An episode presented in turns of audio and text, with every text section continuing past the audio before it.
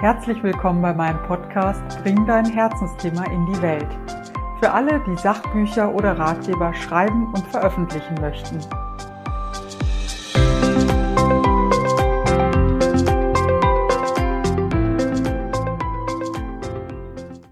Hallo und herzlich willkommen bei Bring dein Herzensthema in die Welt.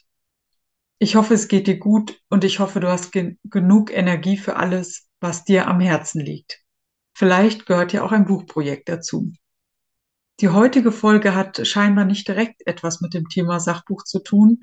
Heute spreche ich mit der Psychotherapeutin und Psychologin Sabine Bimmler, die sich in ihrem wunderbaren Podcast Reif für die Couch auch sehr viel mit dem Thema Selbstfürsorge und Stressprävention auseinandersetzt. Und genau darum geht es, wenn wir uns fragen, ob wir genug Energie für unsere Herzensprojekte haben. Viel Freude bei dem Interview. Ich hoffe, du kannst viel für dich mitnehmen und wünsche dir alles, alles Gute für deine eigenen Buchprojekte. Wenn du auf dem Laufenden bleiben möchtest und direkt wissen möchtest, wann es weitergeht, dann abonniere gerne meinen Newsletter. Und ähm, bis dahin wünsche ich dir alles Gute und viel Spaß beim Hören. Hallo, liebe Sabine, ich freue mich erstmal total, dass du hier bist. Ich habe deinen Podcast Reif für die Couch schon öfter und sehr gerne gehört. Und ähm, ja, magst du dich mal kurz vorstellen? Ja, danke schön, Daniela, dass ich hier sein darf. Ich habe mich super gefreut, dass wir heute den Abschluss sozusagen machen, bevor du ein bisschen Podcast-Pause machst. Ich bin Psychotherapeutin mit einer Praxis in Köln und habe auch noch so ein paar andere Projekte und unter anderem auch den Podcast Reif für die Couch und ähm, versuche so das Thema mentale Gesundheit und gar nicht so mentale Krankheit, sondern wirklich mentale Gesundheit ja mit in die Welt zu bringen, weil ich glaube, dass wir viel eher präventiv auch bei vielen Themen ansetzen sollten. Und da versuche ich mit meinem Podcast einfach Denkanstöße zu geben und vielleicht auch mal Übungen zu teilen, wo ich so glaube, im Therapieraum sehe, aber auch glaube, da profitieren die Leute von. Ja, ja, kann ich jetzt nur bestätigen. Also ich finde deinen Podcast erstmal sehr unterhaltsam, aber auch sehr praxisnah und ähm, einfühlsam. Du hast da immer gute Tipps, gerade zum Thema Stress, ähm, das heute auch der Schwerpunkt sein wird. Ähm, ja, du hast so ein äh, Wissen angehäuft, so viel Erfahrung gemacht und ähm, bist wirklich Expertin auf deinem Gebiet. Hast du dir noch nicht überlegt, ein Buch zu schreiben oder hast du dir vielleicht schon überlegt, ein Buch zu schreiben? Es würde so nahe liegen. Ja, habe ich tatsächlich schon überlegt. Und ähm, ich bin aber die Frau des gesprochenen Wortes, merke ich. Also mein Medium ist gesprochene Sprache. Und ich weiß, dass ein Buch für mich ganz energiefordernd wäre. So mhm. formuliere ich das mal. Deswegen schiebe ich dieses Projekt immer wieder, wenn mich der Gedanke anfliegt, weiter rauf, weil es noch so viele andere Themen dann vorher gibt und weil ich weiß, Schreiben strengt mich an. Also ich bräuchte echt jemanden an meiner Seite, der das Schreiben im Schwerpunkt übernimmt, weil die Ideen, was da rein soll, die habe ich. Aber das Umsetzen und dann noch das Feintuning in schriftliche Sprache, das äh, fällt mir nicht leicht. Ja, also solltest du mal irgendwann wirklich jemanden brauchen, dann ähm, komm gern nochmal auf mich zurück. Machen wir beide das. Genau. Genau. Aber das finde ich jetzt super spannend, was du sagst, dass du sagst, so ein Buch würde äh, dich viel Kraft kosten. Also bei mir ist es eher so, also Podcast mache ich auch total gerne, aber Schreiben zum Beispiel ähm, finde ich eher total entspannt. Und ähm, das war lange Zeit, gerade als die Kinder klein waren, die absolute Erholung vom stressigen Alltag. Da war das ähm, überhaupt nicht, ähm, da hatte ich überhaupt nicht das Gefühl, dass das in irgendeiner Form Arbeit ist. Aber ähm, ja, genau. Und da merke ich aber gerade, je länger man drin ist und desto mehr das eben auch ein wirklicher Beruf ist, desto mehr kommen eben auch Punkte, die anstrengend sind und stressig sind, was dazugehört, völlig okay ist und ja auch davon zeugt, ähm, dass ähm, man auf dem richtigen Weg ist in diesem Bereich, ähm, weil das die Phase des Träums von einem Buch ist ja was ganz anderes. Die ist ja wie verliebt sein. Da ist es immer leicht und schön. Schwierig wird's ja erst bei der Umsetzung, bei der Überarbeitung. Ähm, ja, und da wären wir auch schon beim Thema Stress. Warum ist es gerade der Stress, der dich äh, so sehr beschäftigt in deinem Podcast, aber auch so? Also warum ist das so eins deiner wichtigen Themen als Psychotherapeutin und Psychologin? Ich habe ähm, einige Jahre in der Wirtschaft gearbeitet, also von 2004 bis äh, Psychotherapie hat 2017 angefangen. Ne? Da war ich in der Wirtschaft unterwegs und habe ähm, am Anfang so im Bereich Personalentwicklung, hinterher Führungskräfteentwicklung gearbeitet Und dann ist das Thema irgendwie immer weiter zu mir gekommen. Also ich habe so festgestellt, so klassische Trainings, das ist nicht so für mich, da finde ich mich nicht so, das mag ich nicht so. Und dann ging es immer weiter in Richtung Begleitung von Menschen, die irgendwie erschöpft waren.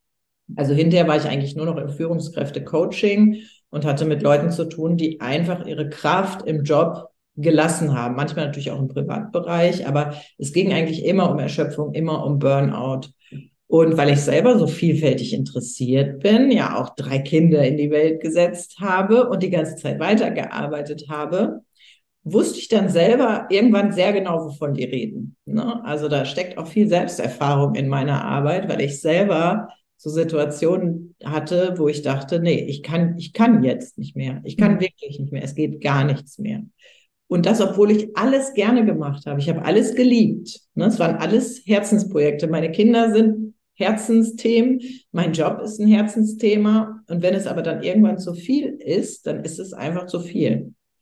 Ja, und so hat sich das meine eigene Entwicklung, dass ich es dann selber kennenlernen durfte, vielleicht von heute betrachtet durfte, zeitgleich die Arbeit mit Menschen, die in diesen Erschöpfungszuständen waren, die hat mich dann dazu geführt, dass ich irgendwann gesagt habe, ich mache jetzt noch die Psychotherapeutin, weil aus dem Coaching heraus musste ich die ja dann oft abgeben. Ne? Also wenn sozusagen dieses späte Eingreifen übers Coaching nicht mehr geglückt ist, dann habe ich die natürlich weiterverwiesen an Therapeuten, Therapeutinnen und so habe ich dann irgendwann gesagt, das ist jetzt irgendwie folgerichtig. Und das ist eine Jobperspektive, die ich bis ins hohe Alter machen kann, weil ich arbeite ja so gerne. Ja. Wirklich. Und äh, Therapeut, das kann man ja mit 80 noch sein. Und wenn man dann vielleicht nur vier Stunden in der Woche macht, aber man nimmt noch so aktiv am Berufsleben teil. Ne? Das hat ja. mich ehrlich gesagt auch gereizt. Und ja. Burnout war dann mein Schwerpunktthema. Punkt. Ja, finde ich aber spannend, dass du das, äh, diese Vorstellung, ähm, dass du das noch im hohen Alter machen kannst, finde ich irgendwie super. Denke ich bei mir nämlich auch. Ich habe nicht vor, irgendwann aufzuhören, außer es geht tatsächlich nicht mehr. Aber ich hätte jetzt gedacht, als Coach könntest du das auch. Ja, aber das ist schon ein anderer Kontext. Der ist nochmal, also Therapie ist anders fordernd als Coaching. Hm. Im Coaching ist das Tempo viel höher, ne? Die, da da geht es schnell, schnell um die Ziele und was können wir hier machen und tak, tak, tak. Das ist viel höher. Also zumindest, hm. wenn ich in die Unternehmen reingehe, so wie ich das mache.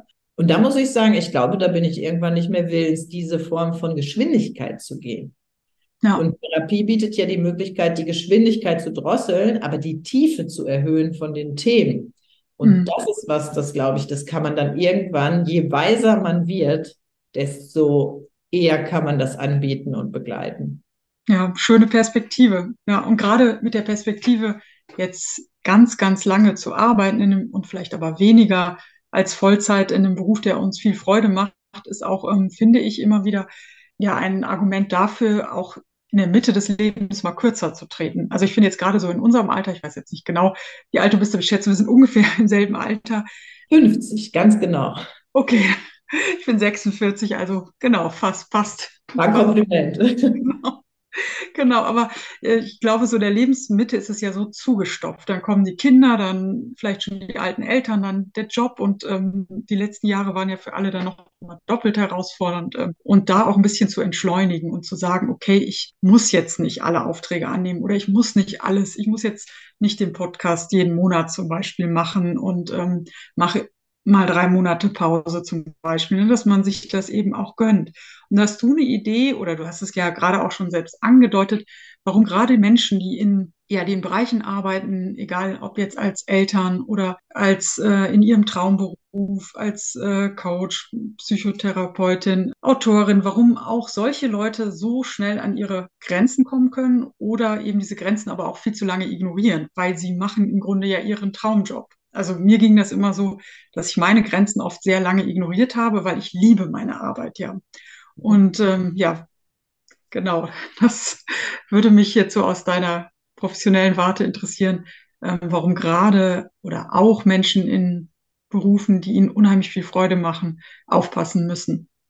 Ich glaube, das ist spannend, weil ich hatte gestern ähm, eine Gruppensitzung gestern Nachmittag und dann haben wir über das Thema äh, Glaubenssätze, ne, so Grundüberzeugungen, die ich in meinem Leben gesammelt habe, auch schon als sehr junger Mensch, wie die mich durchs Leben tragen und wie die weiter wirken.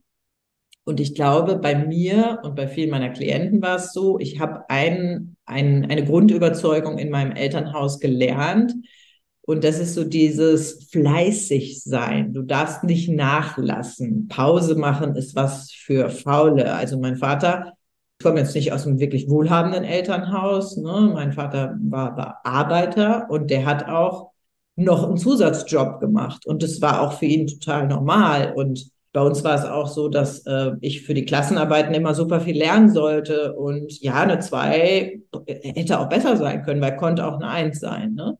Also in so, einem, in so einem Umfeld bin ich sozialisiert worden ganz früh. Und ich fand das sau doof als Kind. Und trotzdem hat es mein Grundfundament gebaut.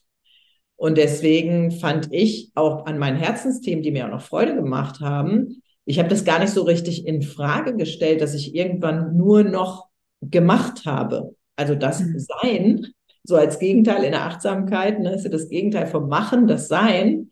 Das habe ich immer weiter aussortiert und habe das aber aufgrund dieser, glaube ich, sehr frühen Prägung gar nicht in Frage gestellt. Ich habe gedacht, so ist das, so lebt man als ähm, Erwachsene.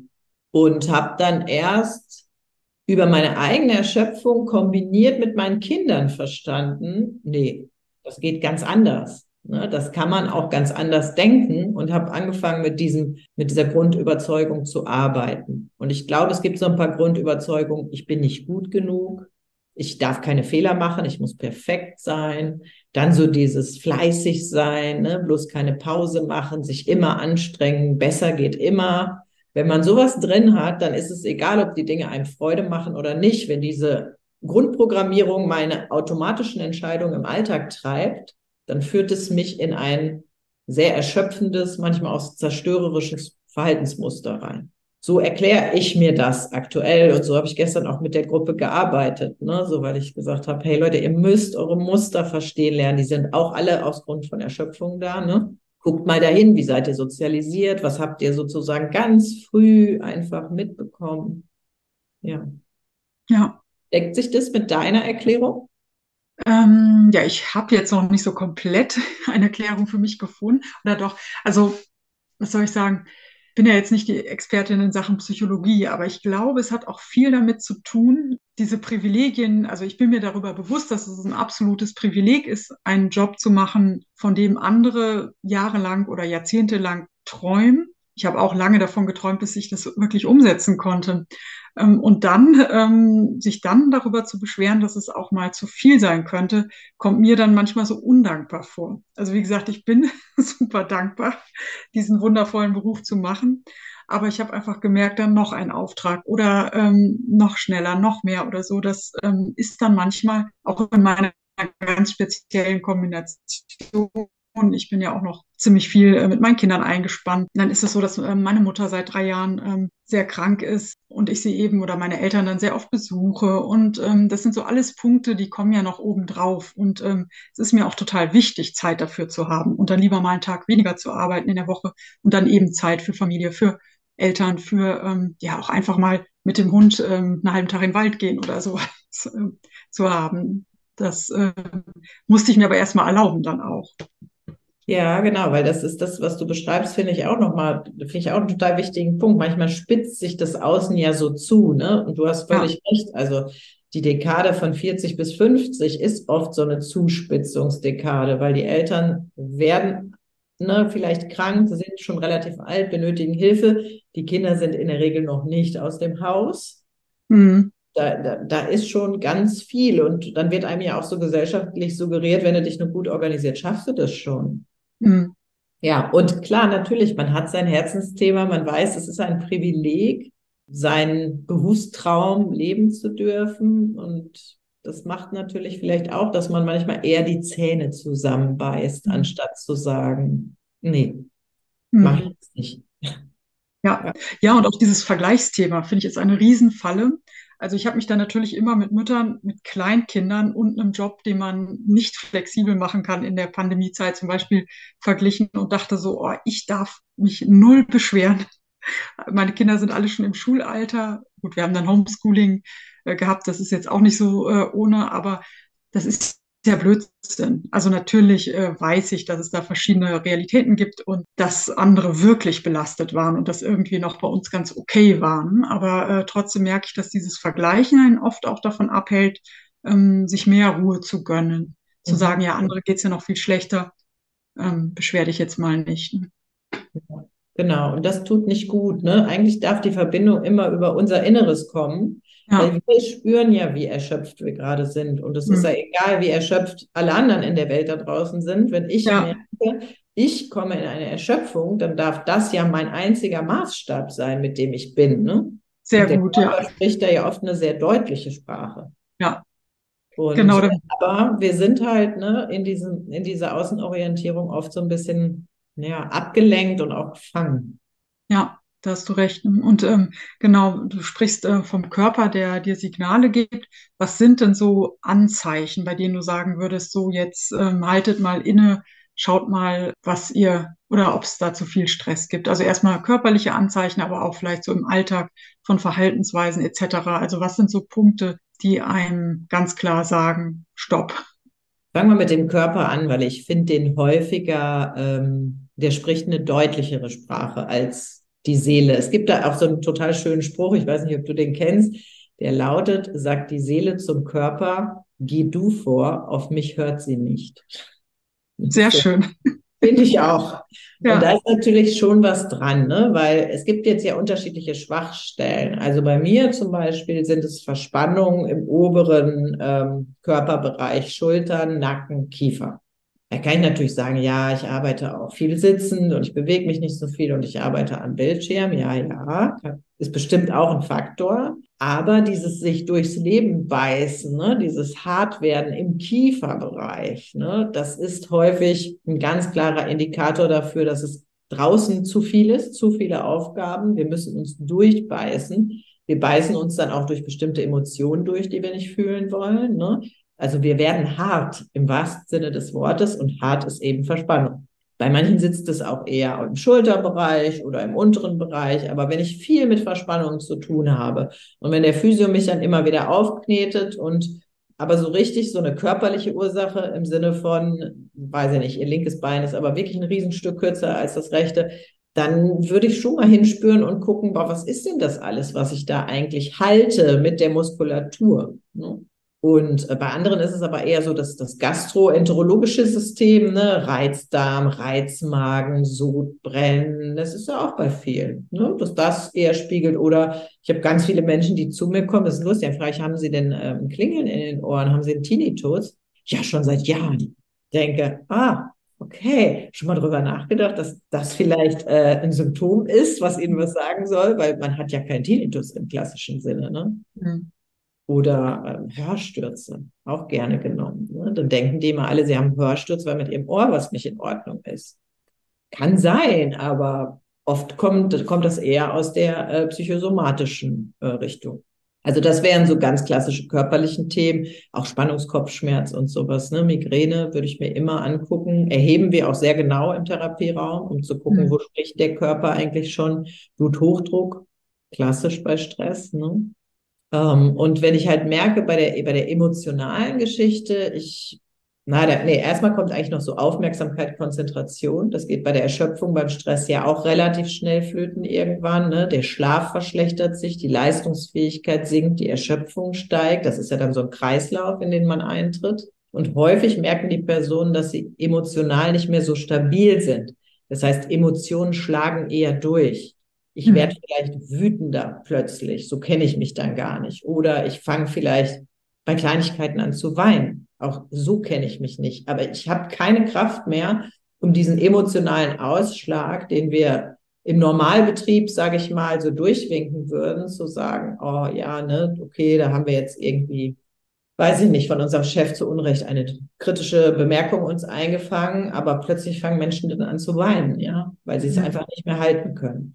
Also das sind dann schon so die emotionalen Ausschläge, die einen auch misstrauisch machen sollten. Jetzt haben wir schon ganz viel Körperbeschwerden, so Aufmerksamkeit, Konzentration, gefühlte Erschöpfung im Körper, Verspannungen jeglicher Art und emotionale Durchbrüche, die mit der Situation an sich nicht erklärt werden können. Mhm. Ja, das hört sich für mich aber alles schon nach einem Stadium an, in dem es eigentlich, also nee, zu spät auf gar keinen Fall, zu spät ist es ja nie, aber ähm, dass es wünschenswert wäre, da früher dran zu gehen, ne, bevor sich das wirklich so krass manifestiert. Ja, die, ich finde auch, die Bluthochdrucktablette ist keine Mhm. Allround-Lösung. Ne? Ja, Wäre schon besser mal zu gucken, wenn ich mit Bluthochdruck zu tun habe, okay, was kann ich denn ändern an der Art, wie ich lebe? Dazu gehört natürlich auch Bewegung. Bewegung ist aber auch wieder Entspannung, ne? Aber Mhm. auch kann ich vielleicht meinen Stress mental anders oder stressreiche Situationen anders bewerten, betrachten, bewältigen, sodass der Blutdruck auch eine Chance hat zu sinken. Ja, viele machen weiter wie bisher, nehmen das Blutdruckmedikament und sagen, ist ja super, mit dem Medikament ist alles Töfte. Das ist auf jeden Fall verkehrt, weil es eben die Ursache nicht bekämpfen. Aber was mir dazu jetzt auch noch einfällt, bevor ähm, ich jetzt so zu allgemeinen Tipps ähm, komme, dass man erst gar nicht in diese Stressfalle tappt. Ähm, was wäre denn so dein Tipp für Leute, die ähm, ihre Arbeit eben so auch mit nach Hause oder in den Feierabend nehmen? Weil so, ähm, ich weiß nicht, wie es dir geht, aber so als Freiberuflerin ähm, oder Selbstständige haben wir ja selten so ganz feste Arbeitszeiten. Also bei mir ist zum Beispiel der Sonntag tabu. Sonntag mache ich nichts, keine Mail schreiben, gar nichts. Und das, ähm, glaube ich, hat mich wirklich äh, davor gerettet, dass ich äh, irgendwann mal ganz in die Erschöpfung reingefallen bin, weil egal was Montag ist, Sonntag ist frei. Aber äh, dafür schaffe ich es zum Beispiel nicht immer im Urlaub nicht zu arbeiten oder ähm, Feierabend zu machen, sondern sitze dann doch noch mal um zehn da und schreibe ein paar Mails oder so und merke so, also ich nehme die Arbeit jetzt nicht permanent mit, aber du könntest ja als Selbstständige oder Freiberuflerin immer mehr machen. Du könntest ja immer noch deine Website überarbeiten, noch einen neuen Podcast, noch einen Post machen, noch ein, ähm, gerade dieses ganze Social Media, wo man, wo wir noch uns um viel mehr Reichweite theoretisch kümmern könnten, etc. Ähm, das kostet ja neben der eigentlichen Arbeit auch unheimlich viel Zeit und Kraft. Also was sind da so deine Erfahrungen und Tipps, wie man sich da noch stärker abgrenzen kann? Ich finde deinen Tipp, den du gegeben hast, schon super, ne? Weil es gibt Arbeit und es gibt Freizeit, also Arbeitszeit und Freizeit. Und diese Tendenz, das ineinander ähm, zu, ja, fließen zu lassen und das als Privileg zu betrachten, davor warne ich mittlerweile. Mhm. Weil, wenn eine ungünstige Grundprogrammierung, wie ich darf keine Fehler machen, ich muss alles perfekt sein, machen, ne? ich muss erfolgreich sein, ich bin nicht gut genug, so als Antreiber darunter liegen, dann führt das dazu, dass die Arbeit den Freizeitbereich immer mehr wegbeißt. Das habe ich, habe ich auch selber so erlebt. Ne? Und du beschreibst ja, du hast auch so eine Tendenz und hast dir den Sonntag sozusagen als Fels in der Brandung gesetzt. Und ähm, das ist auch tatsächlich eine Empfehlung, sich Zeiten zu setzen, die unantastbar sind. Und das ja. sind dann wirklich Regenerationszeiten. Und sich die zu gestalten und zu überlegen, so eine gesunde Mischung zu finden aus einem sozialen Miteinander, ein bisschen Bewegung, ein bisschen Natur. Also ich warne immer davor zu sagen, Freizeit ist, wenn ich abends mich vom Fernseher berieseln lasse. Das ist eine Möglichkeit für Freizeit. Es ist vom Regenerationswert her, das kann man messen, die schlechteste von allen. Also jeder Spaziergang, wenn er nur zehn Minuten ist, gleich zwei Stunden Fernsehen aus, ja. Krass, das ist super. Das äh, kann ich mit dem Rest der Familie. ja, und das, ne, dann zu gucken, dieses, dieses Freizeitding, ne, dieses nicht, was nicht Arbeitszeit ist. Wie gestalte ich das für mich eigentlich ja. schön und so interessant und so vielfältig, dass es mich auch glücklich und zufrieden macht? Weil wir, wir wissen, wenn wir abends irgendwie vom Fernseher landen und eigentlich gar nichts gucken wollen, und ich, ist ja nicht, als würde mir das nicht passieren, ne? Also ich gucke Ja, ja. nicht Fernsehen noch nur, aber manchmal, ne, dann denke ich, oh, ich fühle mich ja nicht gut, wenn ich aufstehe, ne? Muss ich ja echt Mhm. sagen. Aber Ja. wenn ich eine Runde mit meinem Hund draußen im Wald war, das ist, hat mir eine andere Energie zurückgegeben. Ja, das stimmt. Das ist so. Ne? Und dadurch, dass wir auch mit dem Hund dann abends oft noch zusammengehen, also zumindest mein Mann und ich, Dann hast sind du wir da da auch auf Entspannung. Ja, ihr Aber, einen ähm, schönen Raum für euch als Paar, Ja. wo ihr Dinge besprechen könnt in aller Ruhe, ne? Ja.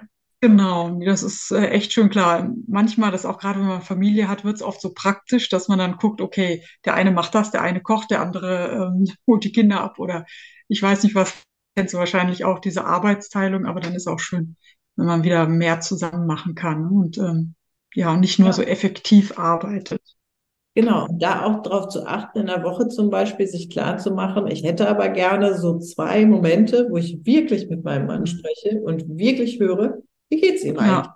Ja, Weil das ist, ähm, genau, wenn man nur in diesen Orga-Themen bleibt, wir sind ja eben nicht nur Eltern, wir sind ja auch Mann und Frau, wir sind ja auch in einer Paarbeziehung, ne? Und diese Paarbeziehung, der auch einen Raum zu geben Und zu merken, oh, wir haben diese Woche diesen Raum gar nicht gehabt, weil das Leben uns wieder so überrollt hat mit seinen Ereignissen. Ne?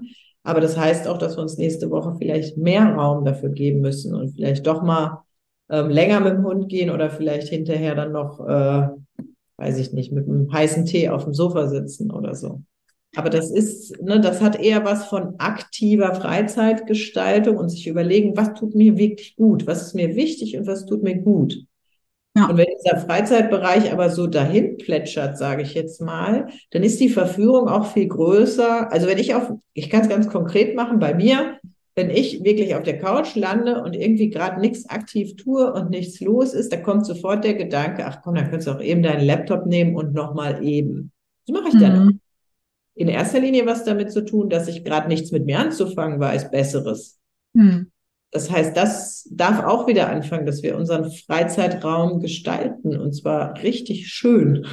Das stimmt, da hast du absolut recht. Und äh, was mir da auch noch einfällt, ist diese Überhöhung von ähm, dem Bereich Arbeit. Gerade wenn es so diese Selbstverwirklichungsberufe, jetzt meine ich nicht abwerten, es ist total toll, sich in dem Beruf, also in dem Beruf erfüllt zu sein und auch wirklich ähm, vielleicht mehr zu erreichen, ähm, das ist eine total schöne und tolle Sache, seine eigenen Talente zu leben und äh, gerade jetzt äh, im Bereich Schreiben, Autoren, aber wenn dieses Thema so überhöht wird, wenn es auf einmal über allem steht, ne, so ähm, eine Wichtigkeit bekommt, die dann private ähm, Themen, Familie, Freunde oder ja, oder einfach die eigene Erholung äh, dann nicht mehr bekommen. Also da war ich zum Beispiel immer dankbar, dass ich so quasi meine Autorinnenkarriere neben den Kindern aufgebaut habe, also wirklich angefangen habe, als die ganz klein waren, die haben mich da wirklich auch immer wieder auf den Teppich geholt. Da war es immer so kinderwach.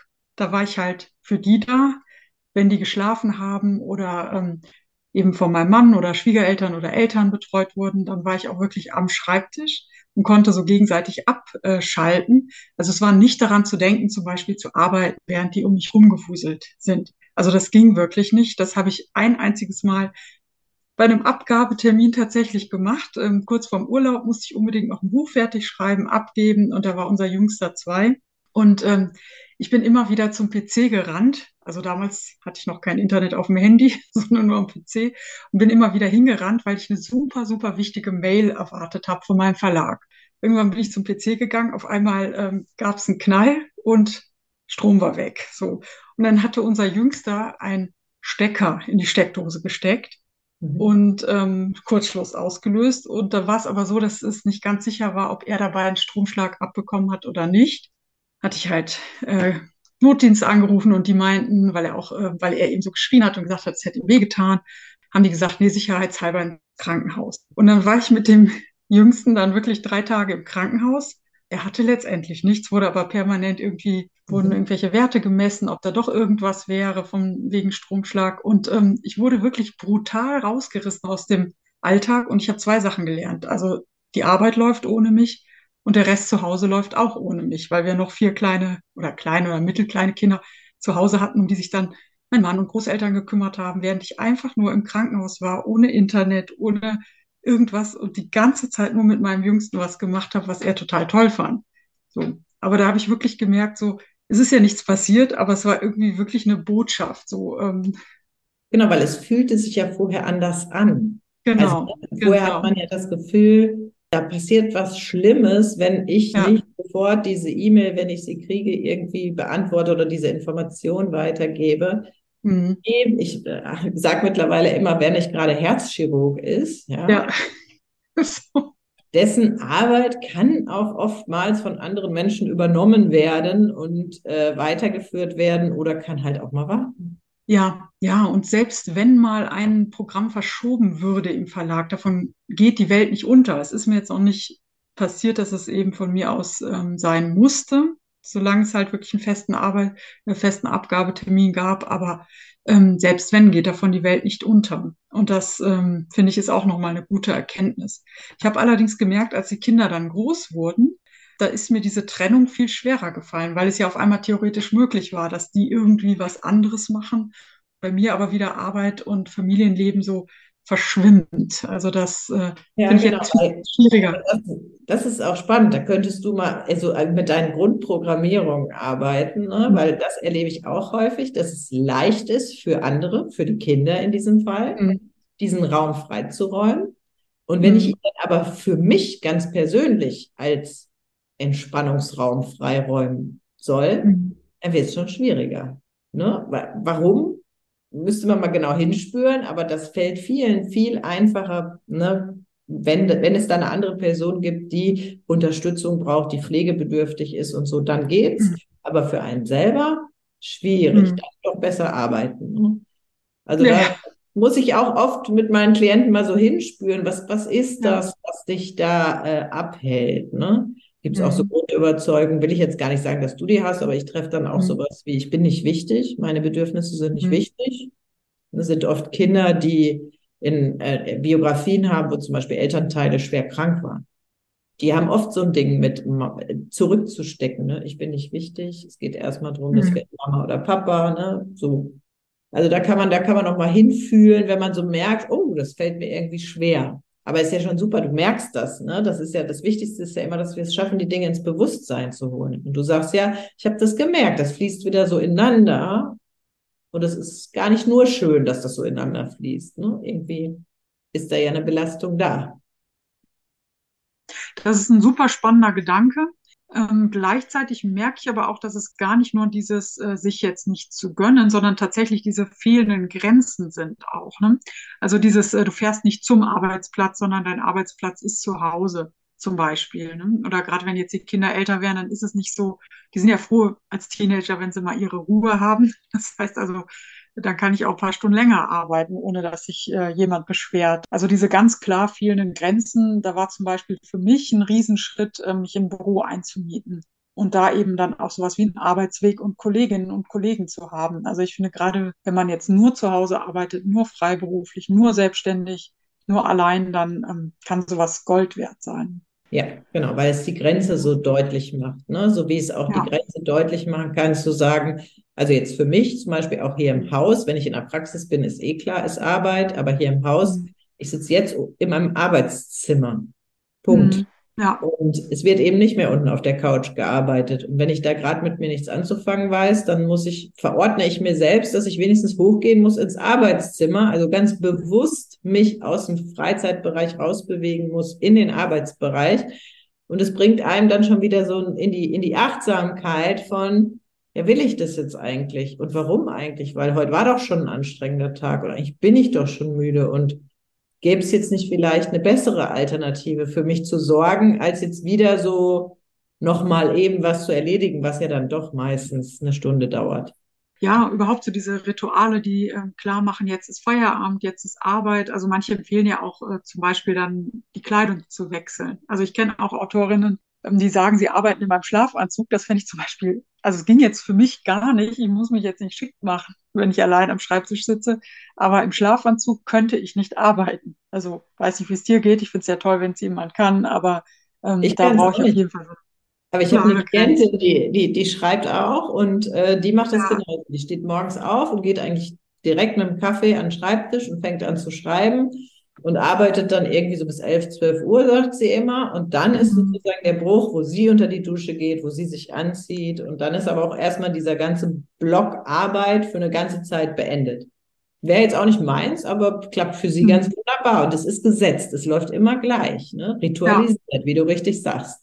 Ja, ich glaube, das brauchen wir alle, wenn wir uns selbst organisieren müssen. Ne? Diese Rituale, diese ähm, ja, Zeichen, jetzt fängt die Arbeit an, jetzt hört sie auf, jetzt beginnt die Freizeit und was wären so ähm, zum Abschluss so deine drei besten Tipps, um gar nicht erst in die Erschöpfung zu kommen, um jeden Arbeitstag, ähm, der ja meistens, ähm, gerade wenn man noch Kinder hat, ähm, zu Hause nicht aufhört, also den so zu gestalten, ähm, dass, ähm, ja, dass die Kraft reicht?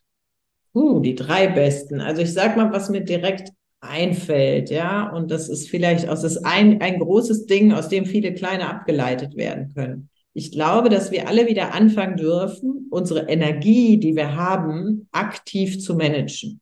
So wie wir mhm. das auch mit unserem Handy tun. Ne? Also ich sehe, oh, ich habe nur noch 20 Prozent ne, Akkuleistung. Ich muss ganz dringend an die Steckdose, weil sonst weiß ich, wenn ich jetzt noch damit aus dem Haus gehe und noch dies und das mache, bin ich irgendwann ohne Handyempfang. Und da wissen wir, das wird ja mittlerweile richtig ungemütlich, ohne Handyempfang zu sein. Man fühlt sich ja der Welt hilflos ausgeliefert, was auch total lächerlich ist, aber auf der Gefühlsebene sich eben genauso anfühlt. Ja. Mit unserer eigenen Energie tun wir häufig, also da achten wir nicht auf den Akkustand sondern da machen wir, machen wir, machen wir, machen wir und irgendwann stellen wir fest, eigentlich ist der Akku schon leer. Ich bin schon, bin schon im roten Bereich mindestens. Und wenn ich wieder anfange, mir mein Energiemanagement zurückzuerobern, auch als eine Fähigkeit, eine Kräfteeinteilung, dann kann ich das zum Beispiel machen, indem ich mir Termine einstelle, wo mich vielleicht mein Handy oder mein elektronischer Kalender erinnert oder vielleicht auch mein Schriftkalender, wo dann drin steht, hey Sabine, wie geht's dir eigentlich? Ne? Hey Daniela, hm. wie geht's dir eigentlich gerade? Und ich denke, oh, ja, wie geht's mir eigentlich? Fragt man sich ja gar nicht, wenn man so im, im Rödeln ist. Ne? Dann macht man ja einfach so vor sich hin, um dann festzustellen, nee, mir geht's eigentlich schon nicht mehr gut. Meine Konzentration ist schon nicht mehr da. Ich müsste eigentlich schon länger auf die Toilette und äh, Wasser getrunken habe ich die letzten zwei Stunden halt auch nicht. Damit mhm. fängt es eigentlich schon an. Ne? Und dann zu sagen, ja, aber das geht ja so nicht. Ich muss an die Steckdose, das heißt, ich stehe jetzt auf, ich hole mir ein vernünftiges Glas Wasser, trinke das erstmal in Ruhe, mach vielleicht mal das Fenster auf, atme mal durch. Oder entscheide vielleicht auch, für heute lege ich den Stift hin oder klappe den Laptop zu. Ich kann mhm. eigentlich jetzt nicht mehr. Und alles, was ich jetzt noch mache, das wissen wir ja auch, ist dann wenig produktiv. Und mhm. bevor ich rübergehe in die Mutterrolle, nehme ich mir vielleicht mal die Zeit, erstmal eine Viertelstunde kurz mit dem Hund zu gehen und mir auch zu erlauben, das zu genießen und nicht schon im mhm. Kopf weiterzudrehen. Ne? was mache ich denn als nächstes? Also ich glaube, dieses aktive Energiemanagement, so wie wir es mit dem Handy betreiben, das ist ein ganz schönes Bild, was den Leuten hilft, festzustellen, nee, mir geht's gerade schon gar nicht gut. Und einfach so weitermachen, jetzt ist gerade keine Lösung. Ne, das ist so ein ganz, ganz großes Ding, aus dem man ganz viele kleine ableiten kann. Ne? Stimmt, finde ich toll, dieses Thema Energiemanagement sich das mal einfach bewusst zu machen. Gleichzeitig gibt es ja auch gerade Tage oder auch Wochen, in denen wir, also mir geht das so, dann schaffe ich extrem viel. Also dann ähm, kann ich manchmal Tage durcharbeiten und es läuft und es ähm, kommen mir tausend Ideen und ich kann sie umsetzen und ähm, diese Wellen auch zu akzeptieren. Und dass es eben auch Wochen gibt, in denen irgendwie ja, Schreiben dann auch mal Pflicht wird oder eben nur Überarbeitung ansteht und äh, keine tollen Ideen kommen und dann sprudelt es wieder. Und das ist ja immer so ein Auf und Ab auch von Energie, von Kreativität. Das muss nicht immer gleich sein.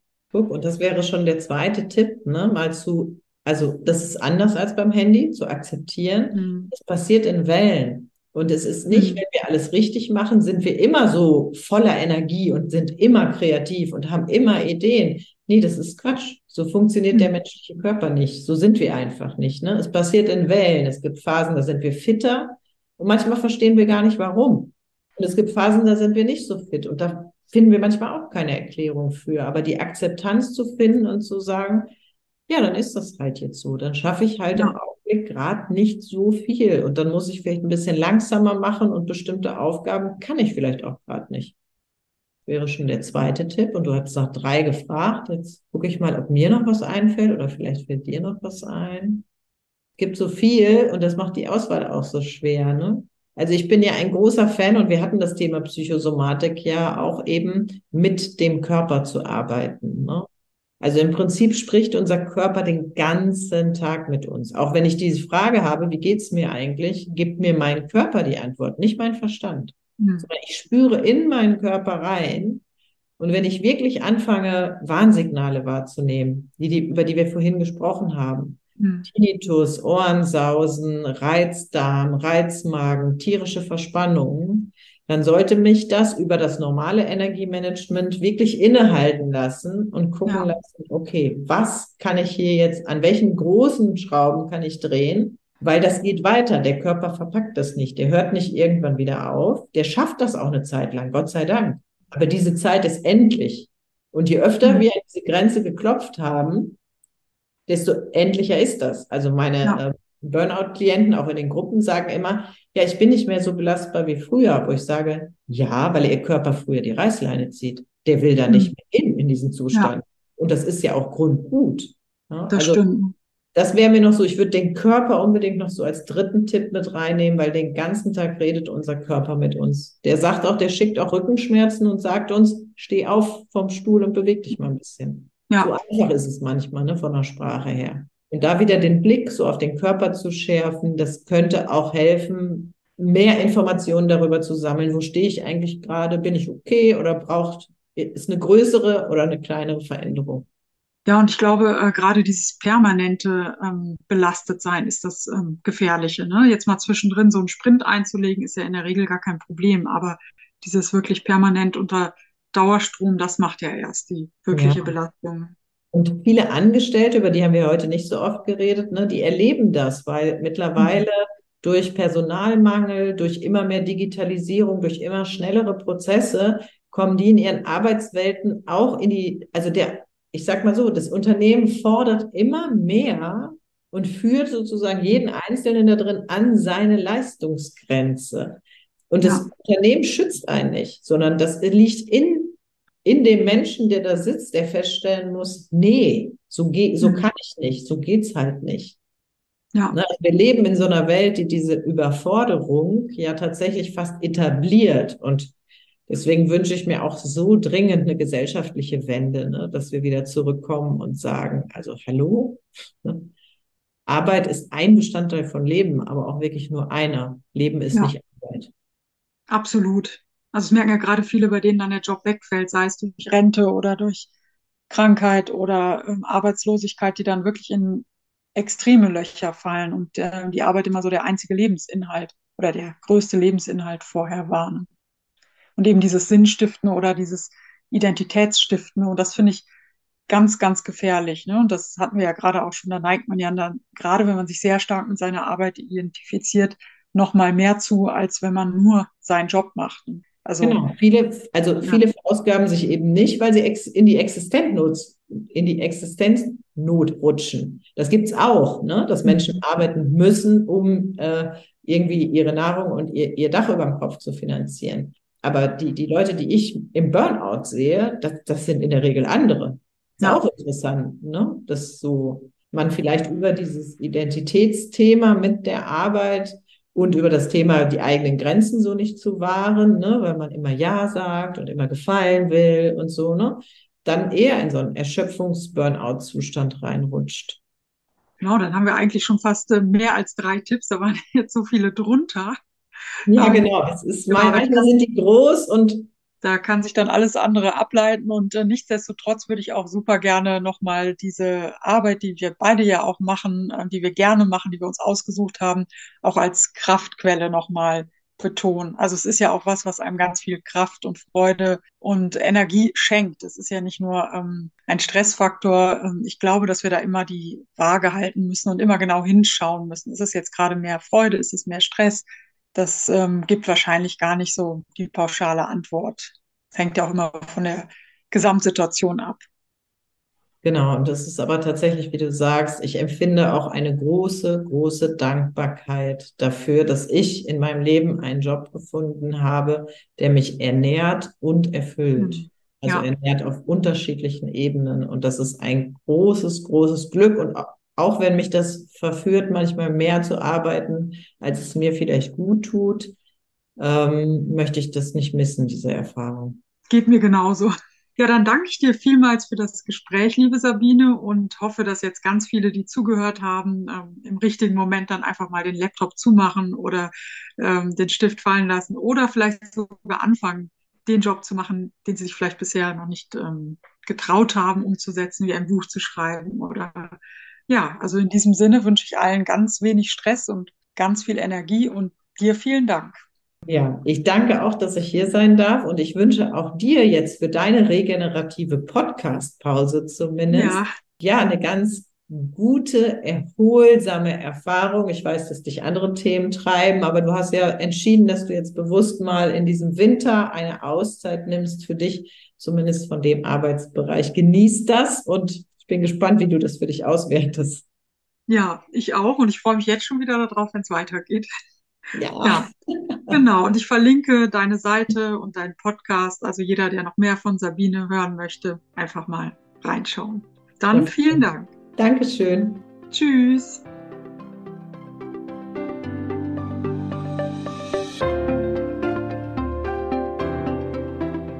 Vielen Dank fürs Zuhören. Alle Links findest du in den Show Notes und ich freue mich, wenn du meinen Kanal abonnierst. Alles Gute für dich und deine Buchidee. Bis zum nächsten Mal, deine Daniela Nagel.